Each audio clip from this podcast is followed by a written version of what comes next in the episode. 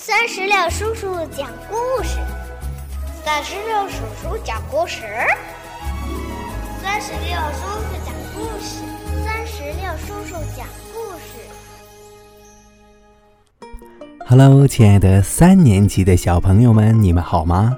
我是酸石榴叔叔，又到了酸石榴叔叔陪你一起朗读课文的时间了。今天呀，孙石榴叔叔将陪你一起来朗读三年级下册的课文《纸的发明》。你准备好了吗？纸的发明，造纸术的发明是中国对世界文明的伟大贡献之一。早在几千年前。我们的祖先就创造了文字，可那时候还没有纸。要记录一件事情，就用刀把文字刻在龟甲和兽骨上，或者把文字铸刻在青铜器上。后来，人们又把文字写在竹片和木片上。这些竹片、木片用绳子穿起来，就成了一册书。但是，这种书很笨重，阅读、携带、保存都很不方便。古时候用“学富五车”形容一个人学问高，是因为书多的时候需要用车。来拉。再后来啊，有了蚕丝织成的帛，就可以在帛上写字了。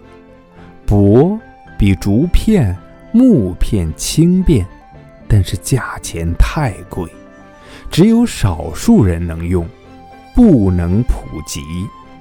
人们用蚕茧制作丝棉时，发现盛放蚕茧的篾席上。会留下一层薄片，可用于书写。考古学家发现，在两千多年前的西汉时代，人们已经懂得了用麻来造纸，但麻纸比较粗糙，不便书写。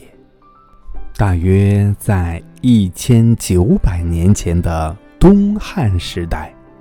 有个叫蔡伦的人，吸收了人们长期积累的经验，改进了造纸术。他把树皮、麻头、稻草、破布等原料剪碎或切断，浸在水里捣烂成浆，再把浆捞出来晒干，就成了一种既轻便。又好用的纸，用这种方法造的纸，原料容易得到，可以大量制造，价格又便宜，能满足多数人的需要，所以这种造纸方法就传承下来了。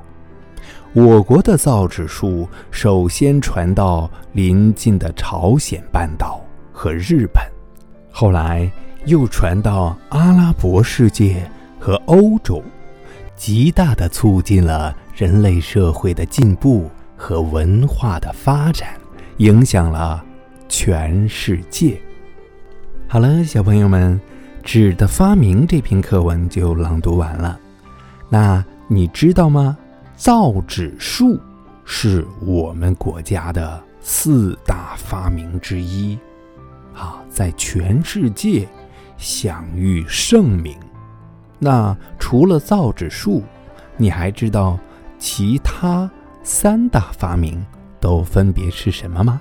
如果你知道的话，就赶紧让爸爸妈妈在我们的页面下方的留言区来告诉酸石榴叔叔和全天下的小朋友们吧。好了，今天的朗读到这儿就全部完毕了，让我们共同期待下一次。精彩的朗读吧，拜拜，拜拜，拜拜。更多精彩朗读尽在酸石榴微信公众账号。